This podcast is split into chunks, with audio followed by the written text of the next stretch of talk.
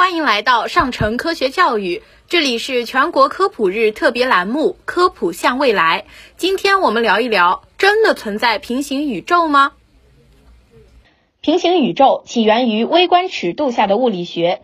二十世纪初，物理学家创造并发展了量子力学来理解微观尺度下的世界。这个理论认为，微观世界的现实很模糊，微观粒子不需要拥有特定的位置，它可以同时处于不同的位置，还可以同时拥有其他我们原本认为并不相容的性质。当粒子拥有这样的性质时，物理学家就说它们是处于不同状态的叠加态。实验已经证明叠加态是真实存在的。那为什么我们看到的粒子只会处于特定的位置上？这正是量子力学中著名的测量问题。量子力学自身并没有给出这个问题的答案。一个可能是量子力学并不是描述这个世界完善的理论，也许自然界遵循另一种运行机制。这种机制我们暂时还不理解。在微观世界中，现实也许是模糊不清的。但是，一旦涉及到宏观物体，例如观测者或者测量仪器，微观物体就不再处于叠加态了。物理学家的测量是唯一会引起世界分裂的手段吗？当然不是。测量本质上是测量仪器与叠加态之间发生相互作用，其他的物理过程同样可以和叠加态发生相互作用。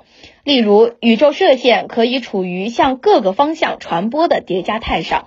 如果沿着其中一个方向传播的射线射向地球上的一块晶体，那么射线的照射会在晶体上留下轨迹。晶体能有效地测量光线的位置，因为光线处于射向晶体和不射向晶体的叠加态上。晶体进入了留有痕迹和没有痕迹的叠加态。物理学家埃尔温·薛定谔提出了一个著名的思想实验，即在盒子中的猫处于生或死的叠加态。也就是说，当你打开了盒子并观察猫的状态时，世界就已经分成了两个分支。在其中一个世界中，猫是活的；而在另一个世界中，猫是死的。但为什么我们从来没有发现另外一个自己？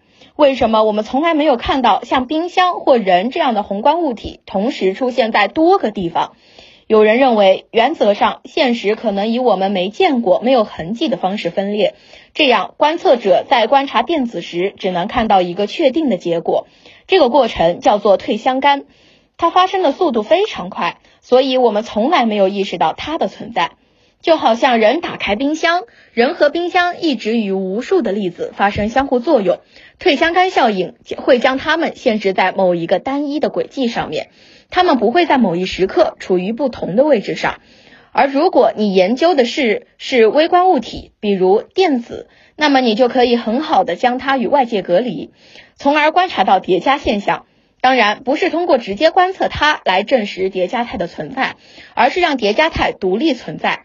然后寻找物体处于叠加态时会发生的物理现象，这正是科学家们能够确认它存在的方法。